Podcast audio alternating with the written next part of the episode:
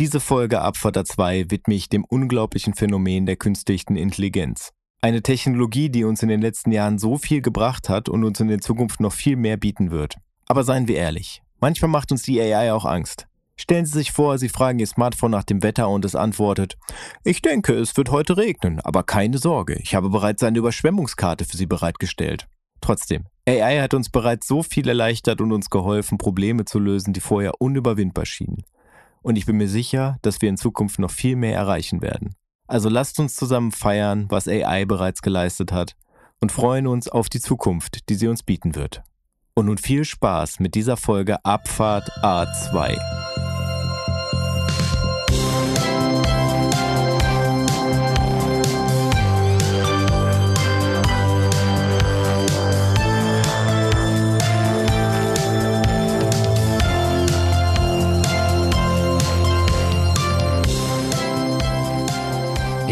Hallo, da sind wir wieder heute voll auf Liebe programmiert, wie Blümchen gesagt hat, im großartigen Hit Computerliebe. Und damit herzlich willkommen zu einer neuen Folge Abfahrt A2. Mein Name ist Roman, ich bin wie immer nicht alleine hier, sondern flankiert von meinen beiden gut aussehenden Mitstreitern, auch wenn sie gerade ein bisschen so reinschauen, als wenn das hier Arbeit wäre. Aber ich sag trotzdem mal freundlich und fröhlich. Hallo Götz, hallo Sven, was geht ab? Das war nicht Blümchen. Computerliebe? Nein.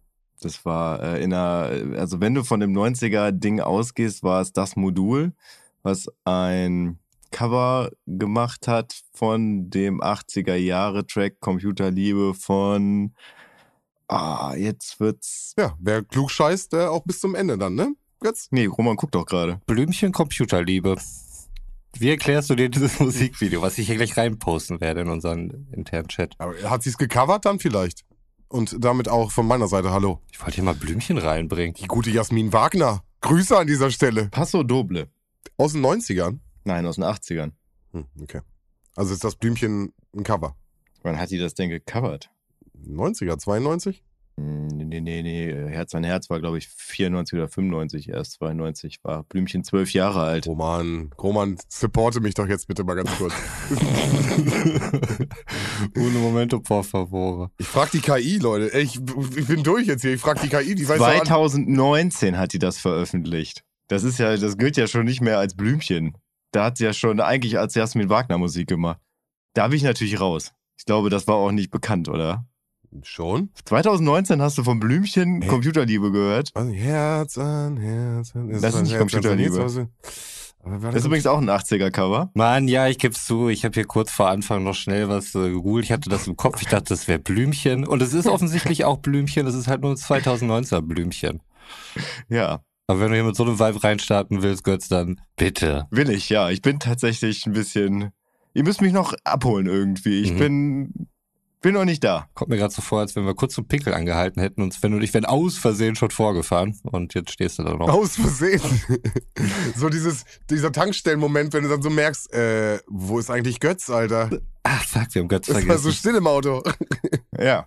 nee, wieso? Was geht bei dir? Was ist los? Ja, auch weiß ich nicht. Ich habe eben gerade bis, äh, musste bis neun arbeiten, bin da noch wie von der Tarantel gestochen, noch in Markkauf gestolpert, um halt äh, noch Inkredenzien für mein Getränk zu besorgen und habe dann festgestellt, dass ich das anscheinend vollkommen umsonst gemacht habe.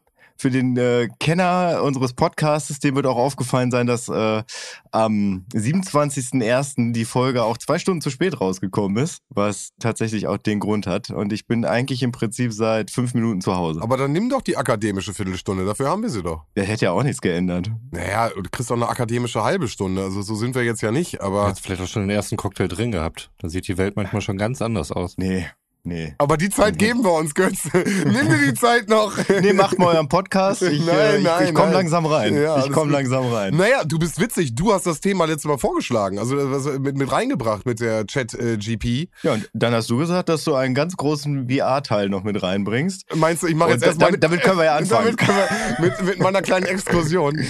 Naja, wenn, wenn, wenn du jetzt Nein. mal, also ich hab, muss ganz ehrlich sagen, ich habe für meine Recherche heute, ich weiß nicht, wie es bei euch aussieht, ich habe zu 90 Prozent nur Chat-GPT benutzt, Ja, ich auch. um so, so ein bisschen zu gucken, was gibt sie mir für Antworten auf die Fragen, die ich meine, die stellt jeder so, wie Mhm. ist die künstliche Intelligenz entwickelt, von wann gibt's die, wie entwickelt die sich weiter, wo wird die überhaupt eingesetzt, äh, diese ganzen Schlagdinger. Und das ist geil. Ich habe jetzt wirklich, und äh, da ge- gehen Grüße an alle äh, Schüler raus, die uns gerade hören. Also du kannst die hier wirklich geile Sachen zusammenschreiben lassen. Bin so dumm, merke ich gerade. Warum habe ich nicht direkt die künstliche Intelligenz genutzt, wenn es darum Hast geht? du nicht? Künstliche Intelligenz. also, pass auf, mein, meine Herangehensweise war, ich muss null Sachen recherchieren, weil Roman bestimmt als einziges Wikipedia irgendwie benutzt und sich da irgendwie durcharbeitet. Und ich bin da genau wie Sven rangegangen. Ich habe mich einfach die ganze Zeit nur mit ChatGPT hingesetzt, weil ich wusste, Roman macht das nicht. Ey, ma, aber ist doch super geil. So ergänzen wir uns und äh, können so ein bisschen abgleichen, auch ob die Quellen übereinstimmen. Also fängt anscheinend Roman an, weil Roman einfach mal die Anfänge Ja, der Roman. künstlichen Intelligenz rausgekramt hat. Wie machen das die alten Medien? Wie stellen das die alten Medien denn noch da? Sind wir jetzt bei den Jetsons, oder? Nee, bei den Jetsons nicht. Wir, äh, ich glaube, die Jetsons, ich weiß gar nicht, in welcher Zeit die Jetsons gespielt haben. In der Zukunft auf jeden Fall. Wahrscheinlich Ja, ja, 2005 oder so. Genau, was war äh, von damals, aus den 60ern, oder wann auch immer die Jetsons gezeichnet wurden, wann äh, hat man dort die Zukunft gesehen? Das weiß ich gerade nicht. Naja, aber äh, um Also ich, ich kann mich an solche Sachen wie Stanley Kubricks ähm, 2010. Odyssee im Weltraum. War das nicht 2010? wollte gerade Schweine im Weltraum sagen. Nee, nee, nee, nee, das war was anderes. Schwein im Weltall war das dann auch. Entschuldigung. Wieder voll daneben geschossen. Ja, nee, ich habe tatsächlich einen Nachmittag damit verbracht, äh, eine kostenlose App zu finden, wo ich halt so Chat-GPT ähm, auf meinem Smartphone dann habe und das dort nachschauen kann. Aber ich habe irgendwie nichts gefunden, wo ich dann Das nicht meine Telefonnummer noch mit angeben musste oder so, oder was keine Bewertung irgendwie im 2 von 5 Sterne Range hatte. Das ist eine Web-based Application. Ja. Ich wollte es gerne als App haben. Ja, da hättest du mit dem Handy einfach dich äh, einloggen können über. Bei mir heißt es Safari. Ich weiß nicht, wie es bei dir heißt. Anders. Browser? Internetsteuergerät heißt das bei uns, nicht Apple-User.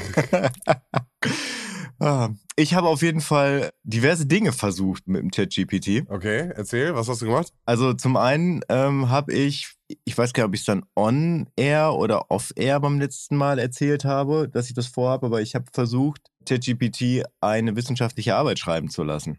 Und bin da immer differenzierter geworden. Ich habe am Anfang ein Thema genannt und habe gesagt, mach da mal eine Arbeit zu. Und die Antwort war, warte mal, ich kann Ihnen leider keine 40-seitige Bachelorarbeit schreiben, da ich als AI-Modell nicht in der Lage bin, eine umfassende, originelle Forschungsarbeit zu erstellen. Ja, so bin ich auch dran gegangen und äh, Mhm. ich glaube, ganz viele Findige da draußen auch. Aber das Ding ist, wenn du aber explizit nach bestimmten Genau, thematischen Das habe ich dann nämlich gemacht. Genau, wenn du ihr sagst, schreib mir sechs Seiten über das, das geht nicht. Aber du musst sie halt nach Thesen, Fragen oder bestimmte Sachen, die du halt erklärt haben willst. Mhm. Und da wird sie halt ausführlich. Und das ist natürlich der Hammer. Genau, ich habe dann sie darum gebeten, eine Gliederung zu erstellen zu dem Thema. Das hat sie auch verneint. Und dann, da ich jetzt zu faul war, mir eine Gliederung für eine wissenschaftliche Arbeit zu überlegen, habe ich dann einfach mal so zwei Punkte rausgenommen, die ich da ganz interessant finden würde. Also ich habe natürlich ein Thema genommen, was ich dann auch überprüfen könnte, so im Suchthilfebereich. Mhm.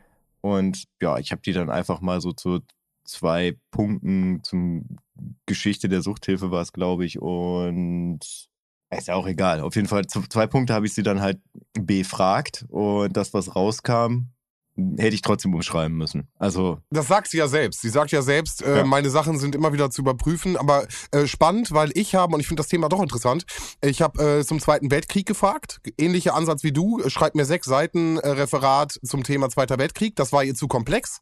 Da meinte sie, nee, äh, das, äh, ne, das krieg, kriegst du nicht hin, bla bla bla. Und dann musste, oder habe ich sie bestimmte Sachen gefragt, zum Beispiel, äh, wie hat äh, Deutschland den Zweiten Weltkrieg verloren? Und das erklärt sie dir. zu Recht. Zu Recht verloren, das erklärt sie dir. Ja. Und dann sagt sie auch, und dann, dann habe ich auch genauso wie mit der Gliederung, habe ich gefragt, was sind denn die wichtigsten Fakten über den Verlauf des Zweiten Weltkriegs? Und dann zeigt sie mir das auch auf. Und dann kannst du ja explizit nach den jeweiligen Fakten, nach den Ereignissen, kannst du jeweils wieder explizit nachfragen. Und so hast du dein Referat in 0, nichts, in 0, nichts.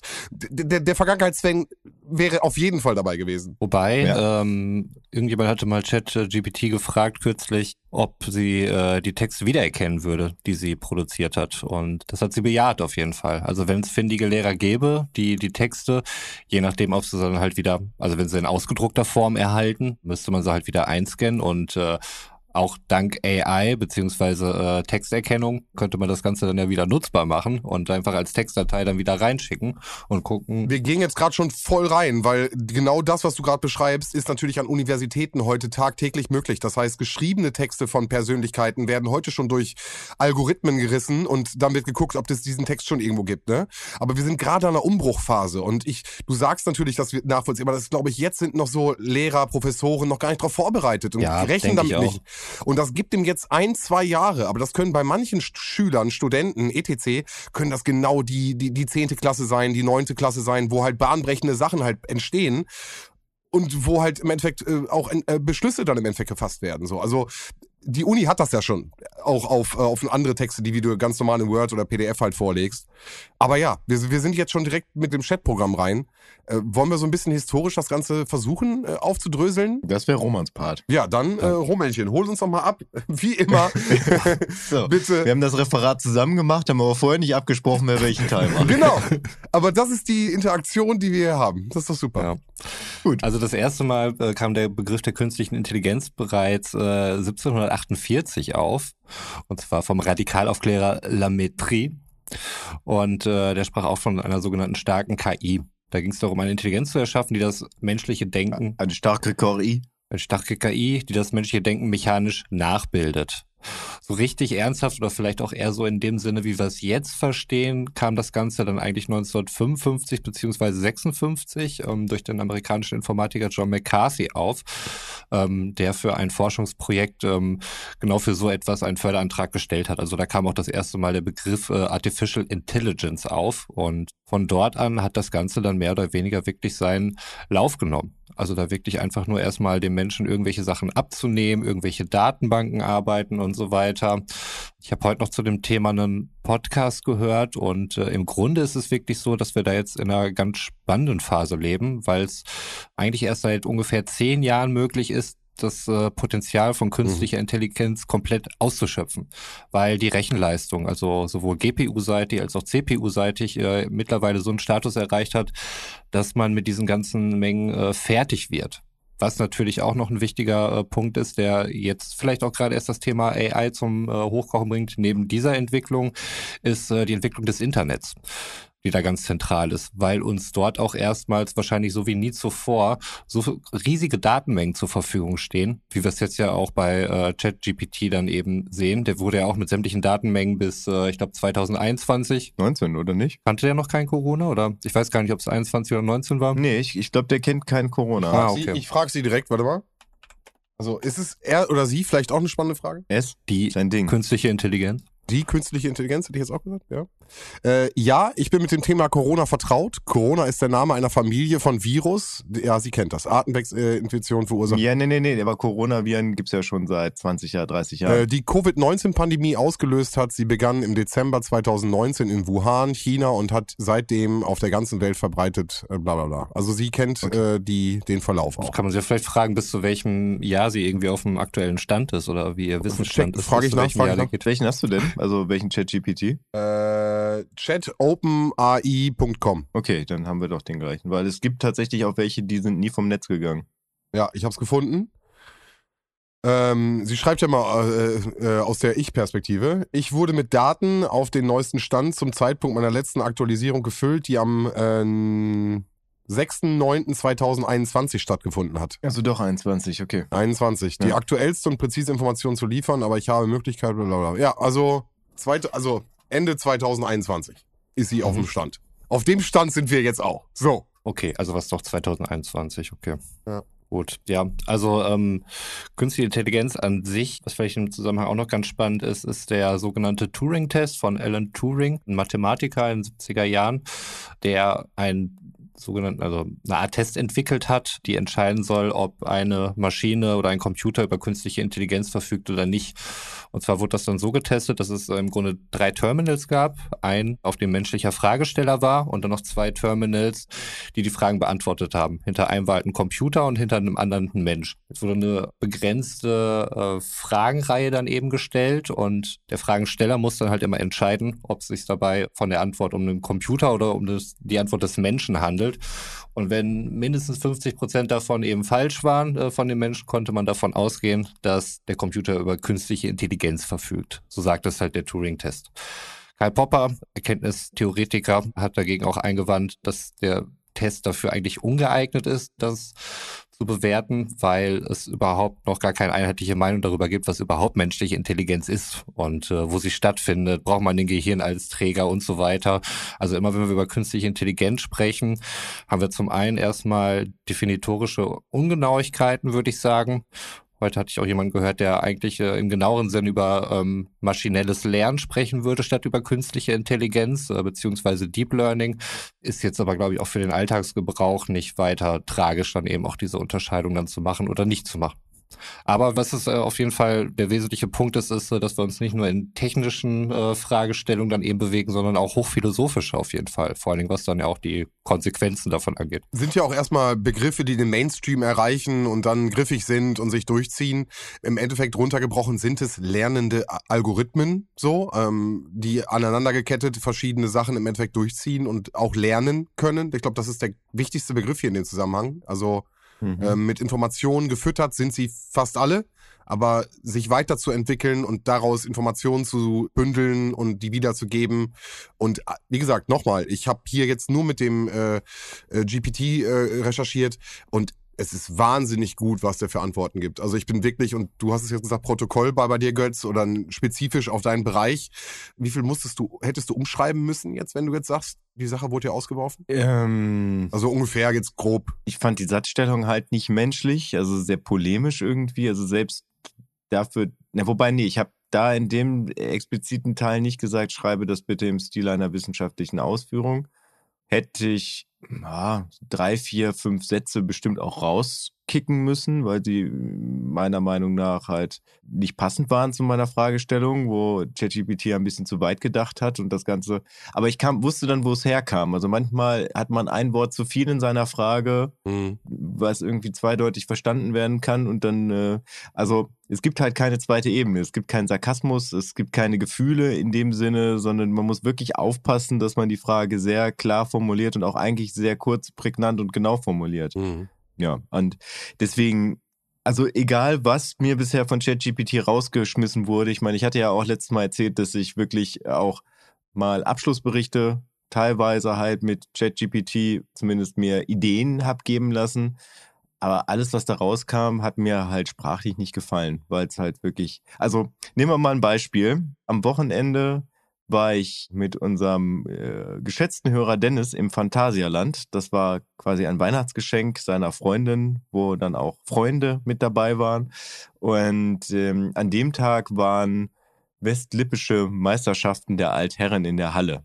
So, und ich bin davon ausgegangen, dass da genug Leute hinkommen. Ich hatte im Vorfeld irgendwann schon mal gesagt, dass das bei mir wahrscheinlich nicht funktioniert. Und dann hatte mich der Trainer halt explizit nochmal angeschrieben, ob ich denn da Zeit hätte. Und ich saß im Auto und dachte mir, ja gut, dann lasse ich die Antwort mal von ChatGPT formulieren. Und ich sagte, schreibe eine entschuldigende SMS, dass ich nicht teilnehmen kann, weil ich auf einer Familienveranstaltung bin. Und der Vorschlag war, es tut mir sehr leid, aber ich werde nicht teilnehmen können, da ich an einer Familienveranstaltung teilnehme. Ja, Bitte entschuldigt die Unannehmlichkeiten.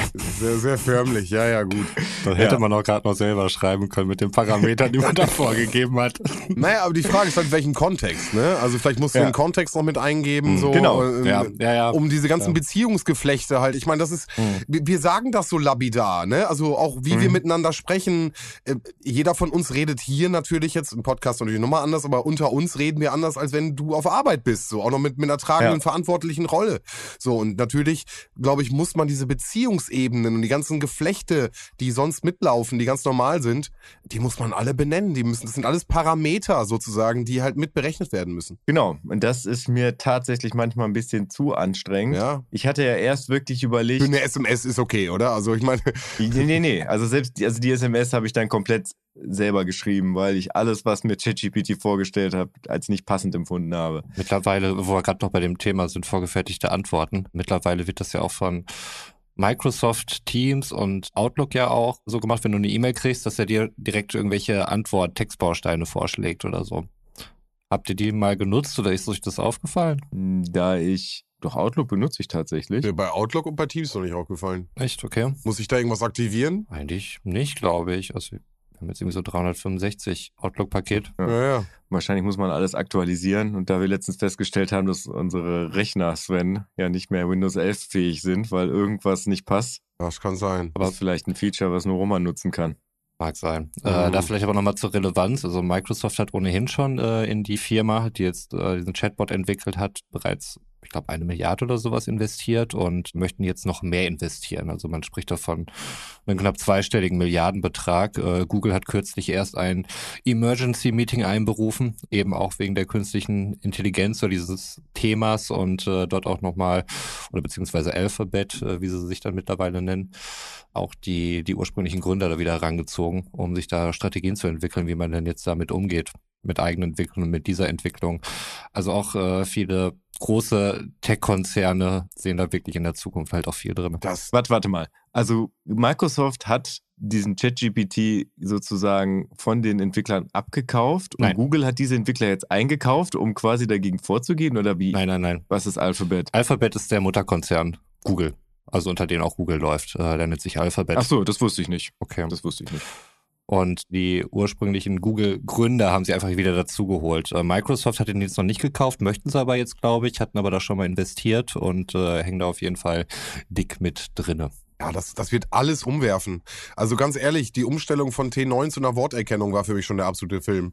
Ja. Äh, dass, dass mein Handy irgendwann meinen Sprachduktus erkennt und weiß, wie ich schreibe und mir einfach schon meine Wörter anbietet. Und wenn ein Handy, und ich weiß nicht, es aus euch da draußen oder euch da geht, aber wenn ich irgendwann lange mein Handy habe, brauche ich irgendwann nur noch auf die Mitte drücken und dann äh, ist erschreckend, aber traurig, dann, dann passt das meistens so, weil natürlich bestimmte Sachen, die du schreibst, ähnlich sind so. Mm, nee, das tatsächlich nicht, aber ich schreibe tatsächlich auch in vielen Kontexten unterschiedlich. Also auf Vereinsebene, also Fußball schreibe ich anders als mit euch, in der Familie schreibe ich dann wieder anders und äh, ich habe halt auch viele verschiedene Freundschafts- und Bekanntenkreise, wo halt auch jedes Mal dadurch, dass ich halt in verschiedenen Lebenssituationen da eingestiegen bin und dass sie teilweise auch aus verschiedenen Bundesländern kommen, einfach auf verschiedene Arten zu sprechen dabei sind, die ich mir dann irgendwie mal so angeeignet habe. Glaube ich dir. Glaube ich dir, aber meinst du nicht, und jetzt sind wir, steigen wir immer weiter in dieses Algorithmus-Thema ein, meinst du nicht, es gibt einen Algorithmus, der checkt, wie du mit bestimmten Telefonnummern im Endeffekt schreibst und wenn du über 100 Mal mit den Leuten schreibst oder 20, 30 Mal irgendeine bestimmte Anzahl, dass dann schon bestimmte Algorithmen, wie du anfängst, wie du schreibst, dann schon einfach deutlich werden? Ja. Das Cluster, umso weiter du zurückdrehst, umso klarer, wird- deutlicher wird das Cluster ja. Also ich habe ja ein Diensthandy und ich habe ein Privathandy. Und privat tut sich die meisten Menschen, die in meinem Telefonbuch sind und dienstlich sieht sich eigentlich alle. Mhm. Dementsprechend benutze ich äh, im dienstlichen Kontext meinen Nachnamen viel häufiger als privat. Mhm. Und mein Diensthandy kann meinen Nachnamen 1a in, jeglicher Situation einbringen. Mein Privathandy muss ich jedes Mal, ich muss wirklich jedes Mal meinen Nachnamen schreiben, weil selbst wenn ich die ersten fünf Buchstaben geschrieben habe, weiß dieses Handy noch nicht, was ich von ihm will, Mhm. weil ich eigentlich in dem Kontext das nie benutze. Das, sowas meinst du? Ja, ne? ja, genau sowas meine ich. Aber umso mehr Ja. du es, umso öfters du es nutzen würdest, ne, bla bla bla, Wiederholung. Ähm, und, und dann, dann geht und Entschuldigung, aber da sind wir natürlich bei den rudimentärsten Anwendungen, die du dir überhaupt vorstellen kannst. Ja. Ich, weiß gar nicht, ob ihr euch bewusst seid, wo heutzutage überhaupt überall KI eingesetzt wird. Naja, also das hast du ja schon mal äh, im Prinzip er erklärt an diesem Amazon-Beispiel, ne? Also dass quasi die ganze Zeit halt gecheckt wird, was guckt man sich so an, um dann halt direkt da zu intervenieren. Also das macht ja auch kein, ist ja kein Mensch, der irgendwie dann sagt, ach guck mal, der Sven, der hat jetzt schon zum dritten Mal sich da Nein, irgendwie nein. den Besenstiel auf Amazon angeguckt, sondern das sind ja alles Abläufe. Also ich habe das mal äh, Chat GPT gefragt natürlich und es ist abgefahren, weil sie hat immer wieder geendet mit, dies sind nur einige Beispiele. KI wird in vielen anderen Bereichen auch genutzt. Und ich habe zweimal, zweimal weiter, nenne weitere Bereiche, nenne weitere Bereiche. Und ich glaube, das kannst du noch äh, einiger Mal weitermachen. Also wie gesagt, von Transport, E-Commerce, Produktion, Computerspiele, Unterhaltung, Bildung, Marketing. Also es gibt wirklich so, so, also das ist nur der, der Oberbegriff. Darunter fallen natürlich nochmal tausend Dinger. Wir sind mit drei Seiten raus, also diese drei Spalten sozusagen, längere Texte rausgeschmissen. Äh, es ist beeindruckend. Beeindruckend, wo überhaupt diese lernenden Algorithmen genutzt werden und ähm, wo schon überall Daten abgegriffen werden. Ja, es ist natürlich auch beeindruckend, natürlich, aber mh, auch ein bisschen erschreckend auf der anderen Seite, weil du musst natürlich auch dabei immer bedenken, äh, dass alles, was du jetzt bis jetzt aufgezählt oder was wir bis jetzt aufgezählt haben, sind ja alles Sachen, die irgendwie das Leben und den Alltag vereinfachen. Aber man kann das ja auch benutzen, um wirklich äh, Krieg zu führen, um äh, KI irgendwas Intrigantes machen zu lassen. Trollen. Ja, also wenn man an despotische Staaten denkt oder so, Ja. man könnte ja auch äh, durchaus dann soziale Netzwerke durchforsten und vielleicht irgendwelche Leute zu identifizieren, die sich gegen das Führungsregime oder sowas ähm, äußern. Ja, perfekte Vorlage, muss ich rein. Super gute Dokumentation zu diesem Thema. Die totale Überwachung äh, zum idealen Staat, äh, Chinas Sozialpunktsystem. Äh, heute an dem Tag der Aufnahme vor sechs Tagen hochgeladen, also brandaktuell. Äh, ZDF Info ist das. Auf YouTube ganz einfach zu finden. Ähm, ein Franzose, der ein Jahr lang seine Frau, die Chinesin ist, Juju, äh, begleitet in China und dann werden genau diese Punkte, negativen Punkte der künstlichen Intelligenz und was kann das alles noch bedeuten für einen Staat, wenn man da wirklich freie Hand lässt, von äh, Gesichtserkennung, die, wenn du nur überall vorbeigehst, sofort dich irgendwo hat. Die gehen zu einer, eine Szene würde ich ganz kurz, äh, da gehen sie zu einem, zu einem ähm, Snackautomaten, hier so mit Getränke und Essen drinne, wie man es auch vom Bahnhof bei uns kennt. Mhm. Und sie möchte irgendwie Wasser und freut sich, dass Gesichtserkennung, dass das Gerät Gesichtserkennung hat. Und stellt sich davor und macht Gesichtserkennung. Und dann fragt ihr Mann sie, du, woher kennt das Ding denn jetzt dein Gesicht? Ich meine, das ist nicht dein Handy, das ist nichts, also es ist ja irgendeine wildfremde Maschine, irgendwo an irgendeinem wildfremden Ort. Mhm. Und dadurch, dass aber alle Programme in China, also es sind ja nur vier, fünf Stück an der Zahl, alle miteinander gekoppelt sind und sie da schon angemeldet ist, hat dieser Automat in irgendeiner Provinz in China ihr Gesicht schon gespeichert. Und sie kann problemlos mit diesem Gesicht überall zahlen für ein Wasser in irgendeiner Provinz.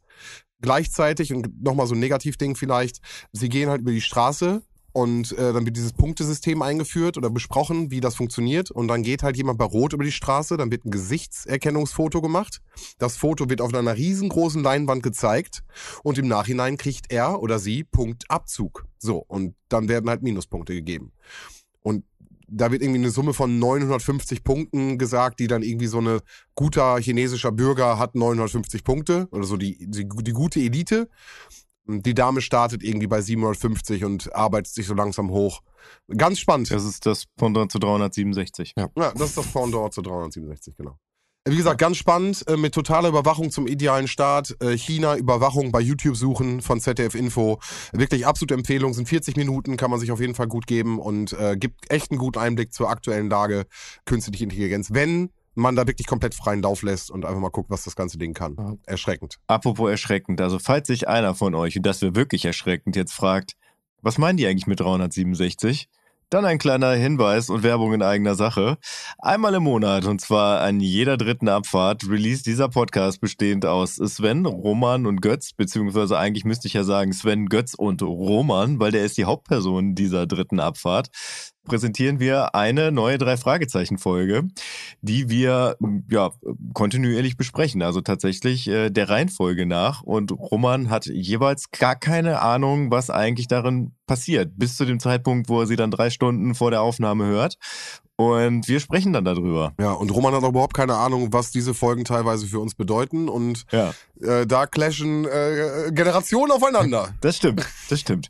Aber dadurch irgendwie, ich finde es schon unterhaltsam. Persönlich Ei. jetzt. Also man soll das ja eigentlich nie über sein eigenes Werk sagen, aber rückwirkend betrachtet, wenn ich mir jetzt so die ersten paar Folgen anhöre, Ich habe letztens Folge 11 mal wieder gehört. Ich kann immer noch nicht verstehen, wie man so verbohrt sein kann, aber ich fand sie unterhaltsam tatsächlich. Kann man nicht anders sagen. Ja, da sehe ich auch noch eine Themenfolge zum Thema Angst. Ach, also wirklich. Das war das furchtbar. Nein, nein, Roman, wir müssen einfach Also auch mal ihr, ihr, müsst, ihr müsst aber auch noch erwähnen, wenn ihr das ganze Ding jetzt hier einmal kurz so, so Elevator-Pitch-mäßig äh, aufrollt, dass ich nicht nur nicht keine Ahnung habe, sondern in der Regel auch gar keine gesteigerte Lust, mir das überhaupt alles reinzuziehen. Aber ich tue es trotzdem. uns zuliebe.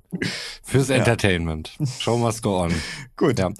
Ähm, ich wollte noch mal, wo, wo Sven hier gerade schon so ein paar negative As- Aspekte genannt hatte und dieses Social Score sehe ich ganz eindeutig als negativen Aspekt, Mhm. weil ähm, sozial erwünschtes Verhalten wird dann halt eben vom Staat definiert und das ähm, halte ich dann für schwierig, weil es ja dann auch reell dann irgendwelche Zugänge zu gewissen Orten, Personen, was auch immer, Berufe dann letztlich verhindert und ich das sehr gefährlich finde. Was man sich auch immer bewusst machen muss, ist, wie so ein Algorithmus dann überhaupt funktioniert oder wie arbeitet dann eben so ein so eine Maschine. Ich habe da ein ganz äh, nettes Beispiel gehört, was jetzt erstmal noch keinen großen, schlimmen Impact hätte, aber da ging es darum, dass äh, eine Maschine unterscheiden sollte oder die sollte russische und äh, amerikanische Panzer auseinanderhalten. Leider aktuell sehr aktuelles, äh, akutes Thema. Hab noch nie so viele Artikel über Panzer gesehen auf Startseiten von Nachrichtenseiten, aber das ist ein anderes Thema. Und da war es dann halt so, dass er dann, wurde halt mit, mit etlichen Bildern gefüttert, wo ihm dann gesagt wurde, ähm, das ist ein amerikanischer, das ist ein russischer Panzer, um dann selbst halt irgendwann zu unterscheiden, welcher Panzer zu welcher Nation gehört. Das hat er dann auch irgendwann hingekriegt. Nur wusste man nicht genau anhand welcher Merkmale man das gemacht hat, äh, bis man irgendwann festgestellt hat, dass wenn man amerikanische Panzer gezeigt hat, die in der Schneelandschaft waren, hat er sie als russische Panzer dann eben erkannt. Weil das war für ihn das Hauptunterscheidungsmerkmal. Mhm. Die Bilder von russischen Panzern waren häufig in einer winterlichen ähm, Umgebung abfotografiert und von amerikanischen Panzern eben nicht. Wie gesagt, in dem Fall ist es jetzt nicht weiter schlimm, äh, aber trotzdem braucht es erstmal noch einen Menschen dahinter, der das interpretiert. Weißt du, was mir da jetzt am meisten Angst macht? Was? Dass das die Anfänge sind und dass er es schon kann. so, und dass der Rest, dass er rausfindet, ob die Kiefer oder die äh, Fichte dahinter im Hintergrund, ob das jetzt eine russische, das sind Kleinigkeiten. Aber allein, dass er überhaupt schon, das sind ja, ich meine, jeder von uns kennt diese Captures, wo du dann irgendwie drücke auf die Ampel, drücke auf die, Mo suche die Motorräder, so. Ja, aber so hat er doch gelernt. Ja, nat natürlich. Er hat mit uns gelernt. Wir Ja, haben den ja. gefüttert. Jeder da draußen, der dieses Ding einmal gelöst hat, die Leute, die es falsch gelöst haben, liebe Grüße, ihr habt den verwirrt. Aber äh, jeder, der das auf Anhieb richtig gelöst hat, das ist das Thema, was du eben meintest, Roman. Was bedeutet Intelligenz? Was ist denn überhaupt Intelligenz so? Und da reden wir noch nicht mal von Fühlen und Emotionen und Liebe und diesem ganzen Zeug, sondern nur Intelligenz. So, und kannst ja auch Liebe mit reinpacken, sorry, aber äh, für mich nochmal ein ganz an- eigenes großes Thema, Fühlen, Emotionen. Aber Handlungsstränge, komplexe Handlungsstränge zu verstehen, nachzuvollziehen und diese auch umsetzen zu können, ist für mich einfach, also das ist bahnbrechend, bahnbrechend, was wir da sehen. Ja. Was ich äh, mit dem Beispiel vor allen Dingen sagen wollte, ist, dass man sich sehr gewahr sein muss, wie diese Algorithmen halt funktionieren. Ähm, Ja. wie gesagt, in dem Beispiel ist es jetzt vielleicht nicht so tragisch. Vielleicht, na gut, in einem militärischen Kontext könnte es vielleicht tragisch sein, wenn die Unterscheidung nicht passt und man nicht weiß, woran es liegt. Aber sowas wird ja auch äh, viel in medizinischer Technik einfach genommen, dass irgendwelche Kernspindaufnahmen äh, oder sowas dann einfach gezeigt werden mit irgendwelchen Krankheitsbildern und da ja einfach so wahnsinnig viele Informationen sind und äh, Maschinen dann einfach aus diesen hunderttausenden Bildern, die sie dann kriegen, versuchen Muster zu finden, um dann auch irgendwelche Zusammenhänge herzustellen. Logiken. Genau, also was könnte die Ursache jetzt für dieses Krankheitsbild beispielsweise sein? Und dann nimmt das daher. Und das sind halt Erklärungen, die, wenn die nicht stimmen, verdammt miesen Impact dann halt eben haben können. Und deswegen geht die Forschung dann mittlerweile auch so weit, oder es gibt dann schon irgendwie eine zweite Ordnung davon. Beim Anfang war es so, dass du so eine Art Heatmap erstellt hast. Du konntest dann irgendwie sehen, ähm, wo sind irgendwelche Merkmale, die er genommen hat, um äh, irgendwas jetzt als äh, gleich oder eine Verbindung herzustellen äh, und wo eben nicht. Aber du brauchtest immer noch einen Menschen dahinter, der Mhm. dann eben dieses äh, interpretiert und sagt, warum das dann eben so ist. Und jetzt geht es so weit, dass dieser Schritt dann eben auch noch weggenommen wird vom Menschen. Dass du nicht halt erst noch einen physischen Menschen brauchst, der sich all diese Dinge einzeln anguckt und interpretiert, sondern die Erklärung für Menschen verständlich gleich mitgeliefert wird. Mhm. Und das finde ich auch krass, also auf wie vielen Ebenen das Ganze halt funktioniert und was da alles für notwendig ist. Abgefahren. Mhm. Und äh, gerade wenn wir uns halt immer mit immer größeren Datenmengen halt eben rumschlagen und aus Gründen der, der Vereinfachung dann auch vielleicht viel auf ähm, künstliche Intelligenz abgeliefert wird, ähm, habe ich ein bisschen Angst davor. Das geht vielleicht schon ein bisschen in verschwörungstheoretische Richtung, man mag es mir nachsehen.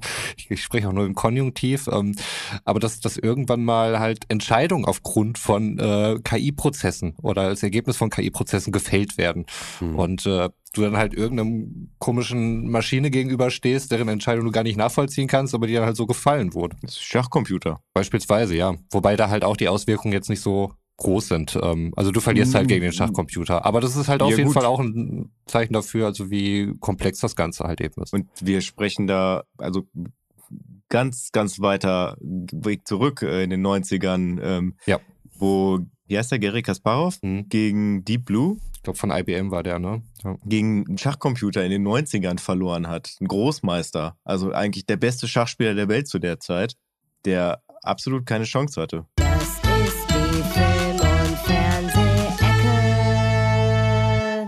Ich weiß nicht, wie es euch geht, aber äh, alleine dieses Thema ist für mich ja schon absolut Film- und Fernsehecke. Und wenn du jetzt gerade von diesem Kasparov-Ding erzählst, äh, habe ich sofort den Film, ich glaube, er heißt War im Kopf. Kennt ihr den? Ja. What is it good for? Absolutely Nothing. nothing. Äh, nein, nein, ähm, äh, wo der Junge gegen den Computer spielen muss und dann auch so künstliche Intelligenz und er am Ende dann versucht, auf jeden Fall, was ich damit sagen will oder warum ich dieses ganze Ding starte, sagen euch oder gibt's irgendeinen künstlichen Intelligenzfilm, den ihr geil findet? Science Fiction ja sowieso schon mal ein Genre, was ich feiere. Ich weiß nicht, wie es bei euch ist. Aber ähm, künstliche Intelligenz ja nochmal so ein eigenes Thema, finde ich. Und ich muss sagen, ich feiere da eigentlich, ich habe mal einfach mal eingegeben und ich feiere alle, die es die es gibt. Nummer 5 lebt.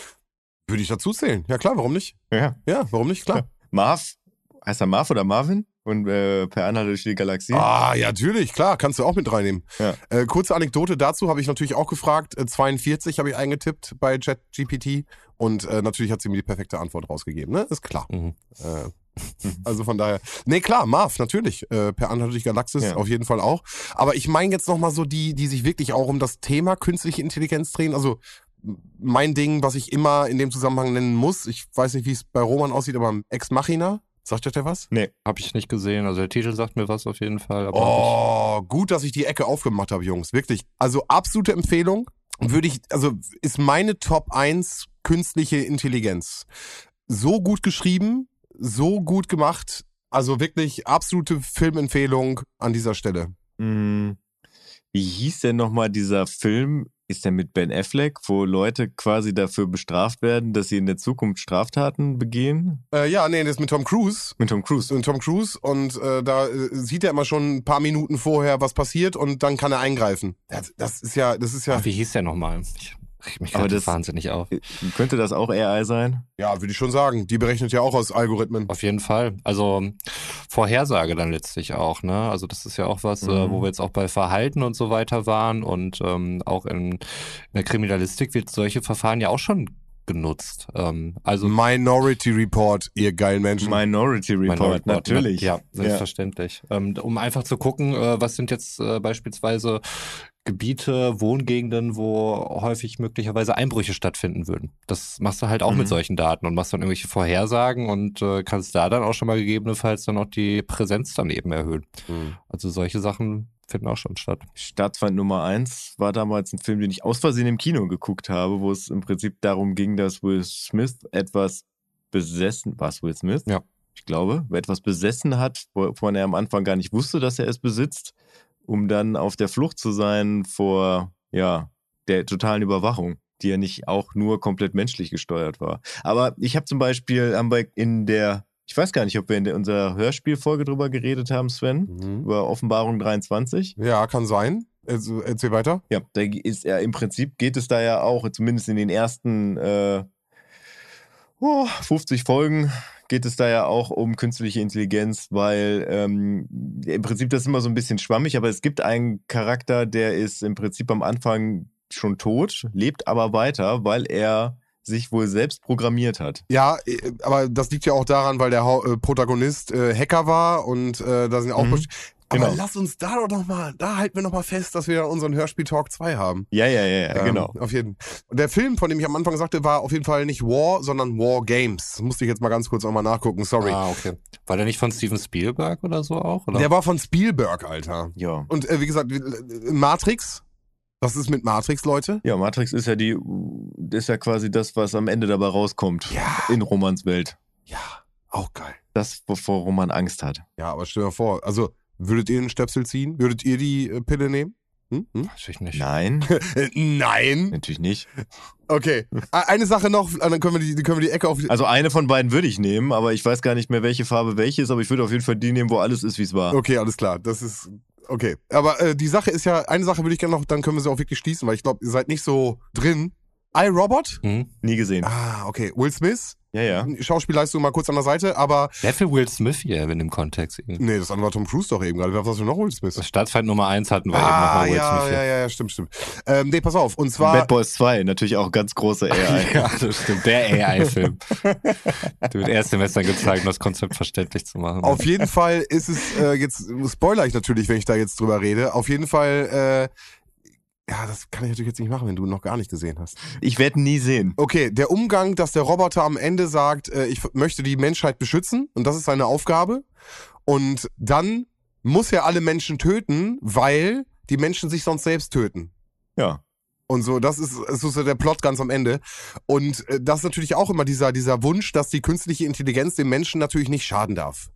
Dass nichts passieren darf und nichts, nichts Schlimmes passieren soll. Ne? Das ist immer so ein Punkt. Und der Punkt wird bei, bei iRobot auf jeden Fall nochmal aufgenommen. Ich stelle mir gerade vor, wie Sven vorm Podcast-Abspielgerät sitzt, diesen Podcast noch nicht kennt, ihn gerade hört sich jetzt gerade in Grund und Boden ärgert und durch die Wohnung stapft und irgendwas vom Regal schmeißt, weil er gesagt hat, fuck, ich wollte den Film noch sehen, ich wurde gespoilert. Ja, ja, genau, genau. Nein, aber ich, ich könnte noch weitermachen. Also ich habe echt ein paar rausgeschrieben. äh, Hör, AI, wirklich, mit auch Spielberg-Ding.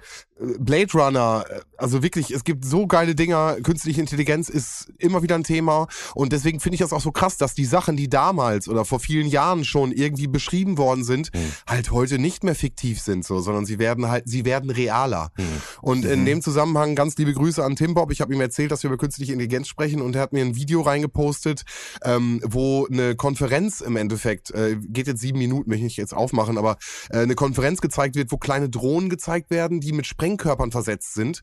Und die sind auch mit künstlicher Intelligenz äh, gefüttert und dann wird in diesem Werbespot dann auch gezeigt, wie dann äh, springt's überall auf Nachrichten und dann werden Studenten angegriffen ich bin noch nicht, ich habe es noch nicht komplett durchgeguckt, eben nur beim rüber so durchgeskippt, weil es mir gezeigt hat, aber es sah auch abgefahren aus. Einfach, die Gedanken werden ja weitergesponnen. So, was ist, was kann künstliche Intelligenz machen und wie geht's weiter, ja? Ja, schick mir den Link mal zu, wir packen es in die Shownotes. Ja, paller ich hier direkt rein. Also eine künstliche Intelligenz, die tatsächlich wahr geworden ist für mich und wo ich mich jedes Mal noch kindlich drüber freue, wenn es passiert, ist äh, Kit Ja. aus Knight Rider. Ja. Wenn Michael Knight halt mit seinem Auto spricht und äh, in die Uhr reinspricht und dass das heute einfach funktioniert. Ja. Aber leider, leider nicht so flüssig, muss ich sagen. Äh, Ich habe ja diverse Autos äh, immer mal wieder gefahren äh, durch das Konstrukt meiner damaligen Firma und hat auch viele Autos mit ähm, vermeintlicher Spracheingabe und der Unterstützung. Nee, davon rede ich gar nicht. Ich rede davon, dass meine Uhr mit, also dass ich mit meiner Uhr telefonieren kann. Ah, okay, ich wollte das Auto, weil das ist prinzipiell auch möglich, in der Theorie zumindest. Ich hatte noch keine. Irgendwann bist du halt irgendwie, dass du ein Auto anschreist und äh, sagst, fahre nach Bielefeld. und äh, du rastest dann irgendwann aus, siehst aus wie der größte Trottel und da hättest du es auch einfach irgendwie eintippen können. Na gut, aber das hast du im Navi ja jetzt schon. Ja, Ja, aber du, also, es, der Response irgendwie, der ist noch nicht so richtig da. Also nicht bei den äh, Autos auf jeden Fall. Mit den äh, ganzen Google-Sprachassistenten und so weiter, Okay. mit Apple glaube ich auch, äh, funktioniert das alles sehr gut. Aber mit denen von den Autoherstellern, die haben dann immer nur sehr spezifische Befehle und die Verständlichkeit ist meistens dann irgendwie auch nicht gegeben, sodass es kein echter Komfort ist in meinen Augen. okay, aber wie gesagt, das mit der Uhr, das, äh, ich Ja. lieb's einfach. ja. Ich habe am Anfang ja schon mal ein bisschen gespoilert. Sven, du wolltest noch auch äh, uns in die Welt von VR einführen. Ja, das ist, das ist für mich immer nur ein Signal Word. Für, ihr müsst euch aber vorstellen, ich habe äh, Me- Medienwissenschaften studiert an der Universität Bielefeld und habe meinen Abschluss 2015 gemacht. So. Und da hast du natürlich auch mal irgendwelche Medienseminare und du hast auch Informatik und diese ganz, also du hast im Endeffekt auch Computersprachen sind damit drinne. Ich war immer ein ganz großer Freund von ähm, Blogseminaren. Ich fand das gut, dann bist du irgendwie in einer kleinen Gruppe, du machst das in den Sommersemestern oder in Semesterferien, ballerst du einmal eine Woche komplett durch oder auch mal wirklich komplett Wochenende irgendwie, Freitag, Samstag, Sonntag, auch schon passiert. Aber dann hast du komprimiert das ganze Thema, du bist richtig, du tauchst einmal richtig rein. Für mich war das, wie gesagt, so ein Signal, weil wir da an einem VR und V Virtual Reality und Augmented Reality Kurs teilgenommen haben. So. Was ist der Unterschied? Komme ich sofort drauf. Okay. Genau das war gerade so ein bisschen die Frage. Es kam gerade so auf den Markt, die erste Brille, wo man sich dann Sachen aufsetzen konnte, kam. Und genau da war halt ein Student, der sogar extern irgendwie eingeladen worden ist und hat halt, wie gesagt, dieses Blog-Seminar angeboten. So. Dann wurde uns dieser Unterschied erklärt zwischen Virtual Reality und Augmented Reality. Virtual Reality, du setzt etwas auf, ein, ein Körper wird dir an die Augen gesetzt und du tauchst in eine Welt ein. Das heißt, du bist als Mensch nicht mehr, also bist an einem Standort und tauchst in eine virtuelle Realität ein und bist dann als Avatar, als, weiß ich nicht, 3D-Modell irgendwie vorhanden. Und Augmented Reality wird benutzt, um in der realen Welt auf ein Medium, was auf deine Augen, vor deine Augenscheibe gesetzt wird, Daten projiziert. Beispielsweise ein so Navi wie Google Glass. so, oder? das war damals der Aufhänger. Es kamen gerade die Google Glasses raus und da Pokémon Go war da auch ein sehr prominentes Beispiel für. was dann entertainmentmäßig dann auch weitergeführt wurde, wo Fotos dann äh, im digitalen Raum äh, äh, registriert werden konnten. Absolut richtig. Aber das, wo, wo ich war, waren noch wirklich die Anfänge. Wie gesagt, gerade Google Glasses war überlegt, wann sie kommt und noch keine Prototypen draußen, gar nichts. So, Kamen sie überhaupt jemals? ich glaube, es gibt 100% Prototypen. Also davon bin ich überzeugt, aber wie es weitergegangen ist, kann ich dir nicht sagen. Nee, also dass er wirklich auf den Markt gekommen ist. Kann ja vielleicht Roma mal ganz kurz checken, während ich so ein bisschen monologisiere hier. Ja. Und der Punkt war, auf den ich so ein bisschen kommen möchte, dass er irgendwann da saß und machte so eine Mindmap auf und dann meinte er, wir waren ein Kurs von lass uns zehn Leute, wie gesagt, eine kleine Gruppe. Und dann sollte jeder mal so ein paar Schlagworte sagen von Sachen, die wir uns wünschen würden, technologisch gesehen oder entwicklungstechnisch gesehen. Und wir haben Sachen aufgeschrieben, die für uns zu diesem Zeitpunkt ein bisschen utopisch klingen, die wir inspiriert von Filmen irgendwie hatten oder James Bond oder was weiß ich oder irgendw irgendwelche Sachen, die wir gesehen hatten und haben die genannt. Vollautomatischer Sandwich-Toaster. Ja, Das fände ich gut. Das, ich bin ja bei dir, ich bin bei dir. Aber was der Kontext so ein bisschen war, ist, dass er am Ende der ganzen Vorlesung meinte, dass die Begriffe, die wir genannt haben, dass es das alles schon gibt. Also, dass das alles schon in Entwicklung ist, dass dann bestimmte Stadien sind und das, was wir gerade erst sehen, natürlich ein Entwicklungssprung ist, der für uns immer krass ist, aber die Entwicklung schon Mhm. viel, viel weiter ist. Und da möchte ich gerne einmal, und weiß ich nicht, ob ihr es kennt, sagt euch ähm, Boston Dynamic was. ja. Ich kenne Viridian Dynamic, aber Oh, ich glaube, äh, willst du da auf Ja. den Roboter Ja. hinaus? Äh, letztens ein Video rausgekommen ist, was wirklich nach CGI aussah. Also äh, jeder da draußen, Boston Dynamics, äh, Boston ganz normal geschrieben, Dynamics Y-N-A-M-I-K. Diese, diese Roboter, die da entwickelt worden sind. Götze, sie- dir sagt es nichts? doch, doch. Ich wollte nur Viridian Dynamics mal hier reinbringen. Okay, alles klar. Ähm, äh, die, die haben ja schon vor, vor äh, ich weiß gar nicht, 2020 haben sie ein Video rausgebracht, wo die da am Tanzen waren, die Roboter, diese, so ein vierbeiniger Ja. ähnlicher Hund mit einem äh, mit einem Kranmund und ähm, im Endeffekt menschlich ähnliche äh, Wesen, die so einen Rucksack aufhaben, würde ich mal so beschreiben, die wirklich ergonomische abgefahrene Sachen machen. Mhm. Und gerade vor, am 17.8. ist das äh, letzte Video rausgekommen, wo der Bauarbeiter doch auf seiner Baustelle oben, äh, weiß ich nicht, fünf Meter erhöht, äh, ein Werkzeug vergessen hat. Ah, wie schwierig. Und dann lässt er auf einmal das 3000 Millionen Euro Teil da kurz einmal das äh, Werkzeug nach oben bringen. Und das verabschiedet sich am Ende auch mit einem ähm, fast akkuraten Salto, den er steht, dann noch von der Baustelle. Also Mhm. abgefahrene Bilder, komplett abgefahren. Mhm. Und ich habe in Recherche jetzt rausgefunden, dass diese Dinger auch schon teilweise äh, in verschiedenen Ländern als äh, Wachroboter akquiriert worden sind, die vierbeinigen, und auf deren Rücken wurden auch Waffen montiert. Das wollte ich nämlich gerade sagen. Bei allem, was du da gerade so Ja. beschrieben hast, habe ich mich eigentlich immer nur da gesehen, dass ich, äh, wenn ich in eine prekäre Situation komme, dass ich gar nicht erst versuchen muss, wegzulaufen, weil es sowieso nichts Ja, bringt. das ist dann vorbei. Also, also sollten die, und ich meine, das sind ja die dann Dystopien und dystopischen Filme, sollten die äh, unterwegs sein, dann Terminator 2, Robocop, da sind wir raus. Mhm. Ja. Dann machen wir Poolparty bei Roman. Stimmt, die können nicht im Pool, oder? Nee. Die gibt's Nee, bestimmt nee. keine Wasserfesten. Die, auf die, die wird keiner kommen. Lava oder Pool? Wir können uns eins aussuchen. Ich würde erstmal Pool Ja. versuchen. Würde ich auch, ja. Eins nach dem anderen, genau. Ja, noch Thema Ähm, Google Glass. Äh, die erste Google Glass wurde schon 2012 vorgestellt. Ähm, wurde auch damals versucht zu verkaufen, hat wohl 1500 Dollar oder so gekostet, war kein großer Erfolg. Seitdem ähm, wird zwar wohl noch dran weitergearbeitet. Es gibt wohl ein Konzept für äh, Google Glass 3.0. 2.0 gab es auch mal Überlegungen oder wurde zumindest äh, dran geforscht. Haben sie wohl noch nicht komplett aufgegeben, wird vermutlich nicht unter den Namen erscheinen, weil das war ein großer finanzieller Misserfolg wohl für Google. So wie 3D-Brillen für Home TV. Genau, die auch irgendwann eingestampft worden sind. Trotzdem gibt's immer noch Leute, die bei Amazon zu Filmrezensionen einen Stern verteilen, weil es keine 3D-Version von irgendeinem Film gibt. Also, Cool. Ich war am Wochenende, wie ich eben gerade schon kurz angeteased habe, war ich mit unserem geschätzten Hörer Dennis im Phantasialand, um da mal wieder festzustellen, wie sehr ich Achterbahn hasse. Oh. Wirklich, ich, äh, ich kann dem nichts abgewinnen. Und Dennis wollte mich da mal wieder so an das Thema ranführen und meint so, komm, wir machen jetzt erstmal so eine, so eine VR-Achterbahn. Mhm. Da kriegst du so eine Brille auf und dann ist alles schön bunt und dann fährst du da durch. Und ich bin erst davon ausgegangen, dass es tatsächlich alles virtuell ist. Also, dass, äh, dass ich auch in einem Sitz sitze, der im Prinzip durch die Bewegung des Sitzes mir suggeriert, dass ich eine Achterbahn Mhm. Aber nee, Pustekuchen. Ich bin tatsächlich mit einer Achterbahn gefahren und hatte dabei eine VR-Brille auf und habe da so komische Fledermäuse gesehen und war selber ein, ein kleines, dickes Fledermausmädchen, was am Ende dann auch einen Spiegel vorgehalten gekriegt hat, sodass ich dann auch sehen konnte, wie ich aussehe. Ich konnte aber wirklich 360 Grad gucken. mhm. Da habe ich aber nichts von mitgekriegt, weil ich einfach die ganze Zeit die Augen zu hatte, weil äh, ich einfach nur dachte, lass es bitte vorbei sein. Lass es bitte einfach vorbei sein. Ich, Entertainment.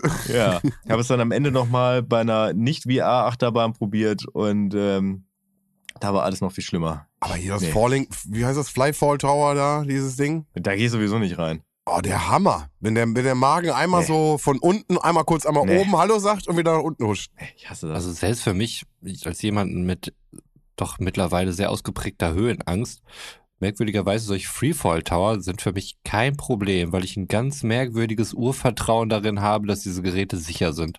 Das ist sehr tief in mir, woher auch immer das rührt. Also ich bin noch nie irgendwie aus dem Autoscooter oder sowas geflogen. Wahrscheinlich ist es das einfach. Schü Schützenfest erprobt einfach. Ja. Mhm. Ja. Um dann festzustellen danach, dass im Prinzip das komplette Phantasialand eigentlich fast nur aus Rides besteht. Ja, voll. Äh, Voll. schwierig. Schwierig. Essen kannst du noch ganz gut. Ja, habe ich dann auch gemacht, aber es war arschkalt tatsächlich. Also es war, ähm, es kamen viele Dinge zusammen. Es war der letzte Tag des Wintertraums, bevor der Laden dann zwei Monate dicht gemacht wird Hm. Und erst im März wieder aufmacht. Das heißt, da haben noch mal sehr viele die Chance genutzt, noch mal ins Phantasialand zu gehen. Äh, Es war ein Samstag, was ja auch immer noch mal dafür spricht, dass viele Leute Zeit haben. Und es war wirklich, wirklich, wirklich richtig empfindlich kalt. Und wenn du dann halt eine halbe Stunde anstehst, um dir eine Waffel zu holen oder eine Pommes oder was auch immer, dann, dann hast du irgendwann keinen Bock mehr. Also wir sind irgendwann, also es gab, wir waren eine Fünfergruppe und drei hatten Bock auf Rides und zwei halt nicht. Und wir sind dann halt immer so rumgelaufen, haben uns was zu essen geholt, sind da ein bisschen lang gelaufen. Und irgendwann sind wir dann in ein 4D-Kino gegangen. Wart ihr mal im Phantasialand? Ja. Nee. Ach Quatsch. Ich noch nicht. Okay. Abfahrt 2 geht ins Phantasialand. Alles klar, Roman. Du hast es Ja gesagt. gut, darf, dafür, Bitte begib dafür dich, gehe ich da halt begib nochmal. dich nicht in die Ankündigungsfalle. Es ist früh im Jahr. Wir können doch alles machen. Es hängt tatsächlich nur an dir, Roman. Also von daher, Sven und ich haben jetzt. Hm, Ja, haben, okay. Ja, dann ist ja alles cool. Wenn ich nur der Buhmann bin, dann können wir damit alle leben. ja. Sven und ich haben gerade eben die Karten bezahlt. Ting, ting. Ja, dann einen schönen Tag wünsche ich euch. Abfahrt A2. Wie, also wärst du gar nicht dabei? Also so. Nein, so, ich wäre schon dabei. Es ist organisatorisch halt schwierig, wenn ich meinen Kindern sage, ey, sorry, Papa ist heute nicht da, weil ich mitkommen? bin im Freizeitpark. Nimmst du mit? Nimmst die ganze Familie los? mit. Familienkarte. Und wie sollen wir dann aufnehmen? Ja, du läufst mit so einem, äh, hier so einem ähm, ähm, Ich, ich sorg dafür. Also Sven und ich, wir haben Equipment, das funktioniert. Funkstrecke. Ist doch alles super.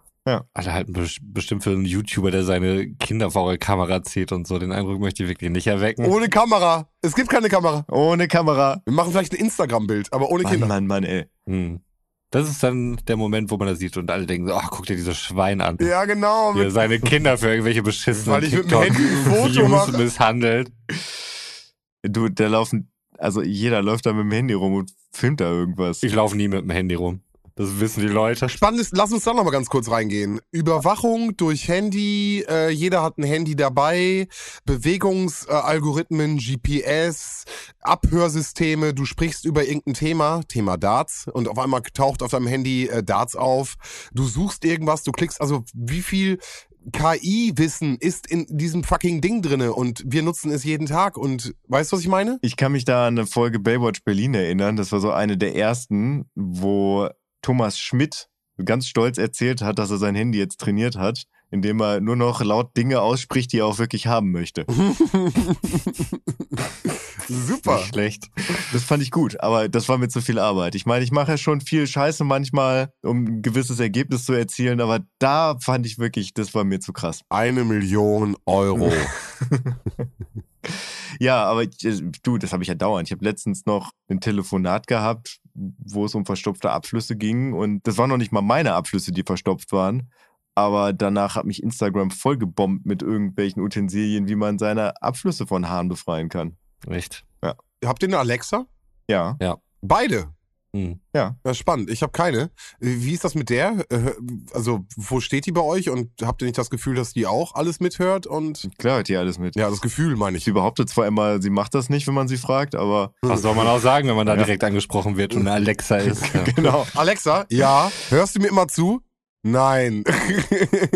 Also eine ist äh, Ach, die hört jetzt auch dir beim Podcasten zu. ja, das schwarze Ding äh, da an meinem Mhm. Finger. Ja, ich sehe es. Man kann es nicht hören, weil gerade mein Arm vor dem Mikrofon war, aber das ist äh, tatsächlich eine Alexa mit Videofunktion. Mit Videofunktion auch. Äh, Entschuldigung, was heißt das? Ist diese Videofunktion, um dich aufzunehmen oder? Ähm, Nee, ich kann in der äh, Amazon-App von meinem Handy kann ich die Alexa anrufen und dann könnte ein Videocall dabei entstehen, der im Prinzip nur Daten frisst bei mir. Ah, okay. Das haben meine Kinder mit ihren Fire-Tablets. Die können da auch auf Amazon-Accounts anrufen. Ey, guck mal, guck mal, das machen die Kinder. Die rufen auf Amazon-Accounts an. So weit ist es. Ja, die, die werden mit sowas natürlich groß. Ja, ne? Also die verzweifeln auch manchmal darin, weil bei manchen Ja. Sachen ist sie halt wirklich echt ein bisschen begriffsstutzig oder man muss halt wissen, wie man sie anspricht, wenn man eine spezielle Ninjago-Folge hören möchte.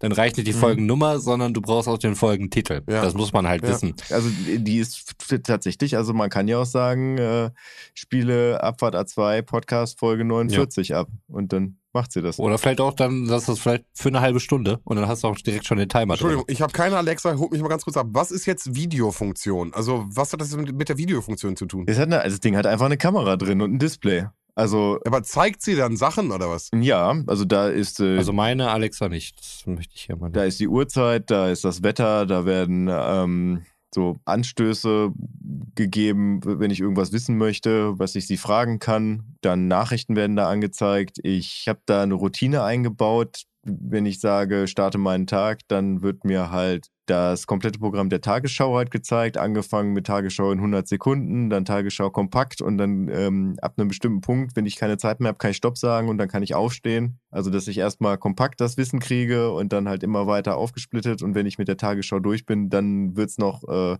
Podcasts und Sachen aus der Tagesschau-Mediathek gezeigt. Und wenn das Ding jetzt zum Beispiel in der Küche stehen würde und sagen wir mal, meine Partnerin kocht und ich bin einkaufen und ich bin mir jetzt nicht sicher, welche Creme fraiche ich kaufen soll, dann kann ich über die Amazon-App quasi das Ding anrufen, dann kann sie auf Annehmen drücken, dann sehen wir uns und dann kann ich quasi mit der Kamera in das Kühlfach zeigen, welche Creme fraiche ich kaufen soll. Und dann kriege ich eine Antwort. Okay, das könntest du im Handy aber auch, also äh, WhatsApp, bla oder irgendwelchen anderen Anbietern könntest du natürlich auch irgendwie einen Videocall machen.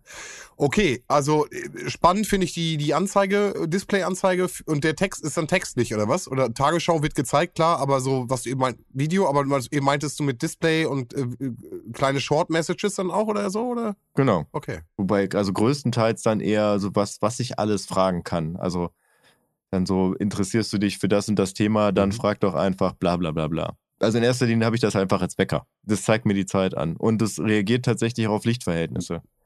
Und den Algorithmus hast du auch selber gefüttert. Das heißt, du hast gesagt, erst Tagesschau 100 Sekunden, dann das, das. Das hast du alles einprogrammiert äh, im, im weitesten. Mhm. Okay. Genau. Ja, spannend. Das hat eine eigene App und dann kannst du sogenannte Routinen einstellen. Auch meine Lichter steuere ich über sie. Ich glaube, so ein bisschen der Punkt, den ich so ein bisschen machen wollte, kommt raus. Künstliche Intelligenz befindet sich bei uns überall im Alltag. Ähm, Auf jeden Fall. Also das ist was für faule Leute, die sich keine Gedanken darüber machen, was das eigentlich bedeutet. AKA ich. Na genau, aber äh, smart äh, hier Heizung anmachen. Ich komme nach Hause, ich weiß, ich bin eine Stunde zu Hause. Mach mir die Kaffeemaschine an, mach mir den was, auch immer. Also das macht ja Mhm. auch Sinn. Auch energiesparmäßig, großes Thema ja momentan auch. Das heißt, ich habe meine Finanzen im, besser im Griff, ich kann das alles überblicken. Aber du gibst halt auch eine gewisse Weise deine Privatsphäre oder Stückteile deiner Privatsphäre gibst du aus meiner Sicht auch auf. Deine Daten werden verarbeitet, Mhm. deine A Daten Klar. werden weiter benutzt, um solche, das ist jetzt bei Chat GPT natürlich nicht äh, der Fall, aber andere Algorithmen werden gefüttert damit, ne? Ja, das ist der Preis für die Bequemlichkeit. Genau, das heißt, man hat immer, und jetzt muss ich den Callout noch machen, wir sind in Bielefeld.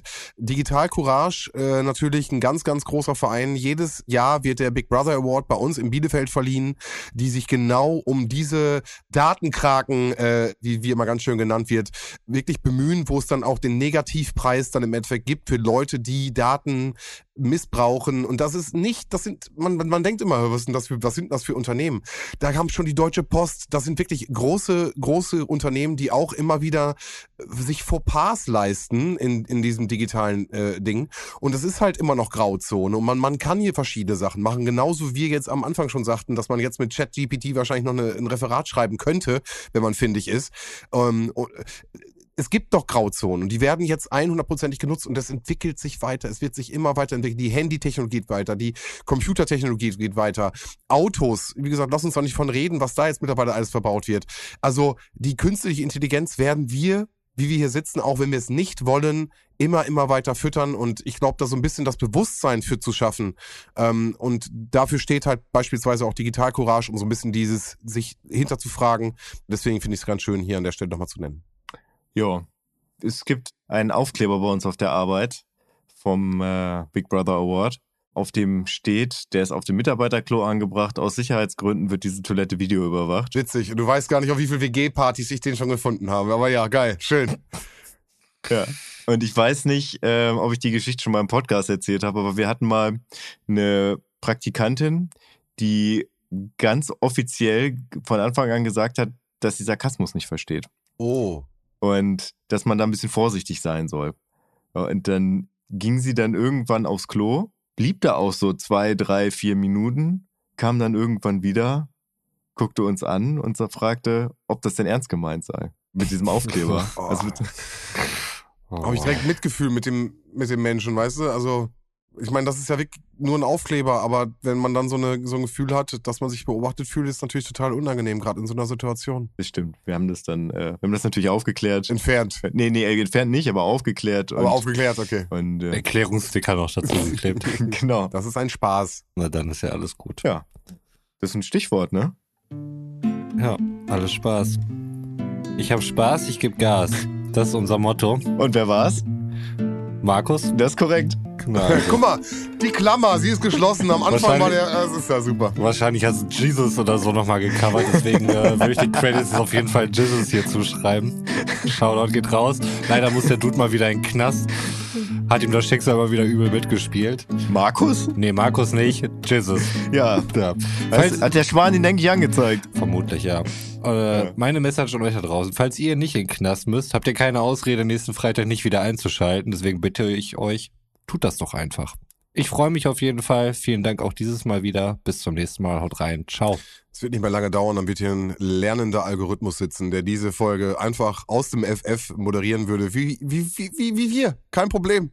Aber bis es soweit ist, äh, müsst ihr noch mit uns Vorlieb nehmen. Und in diesem Sinne wünsche ich allen da draußen, fahrt vorsichtig, gute Fahrt und bis zum nächsten Mal. Ja, ich habe eben gerade nur angefangen, dass ich in einem 4D-Kino war.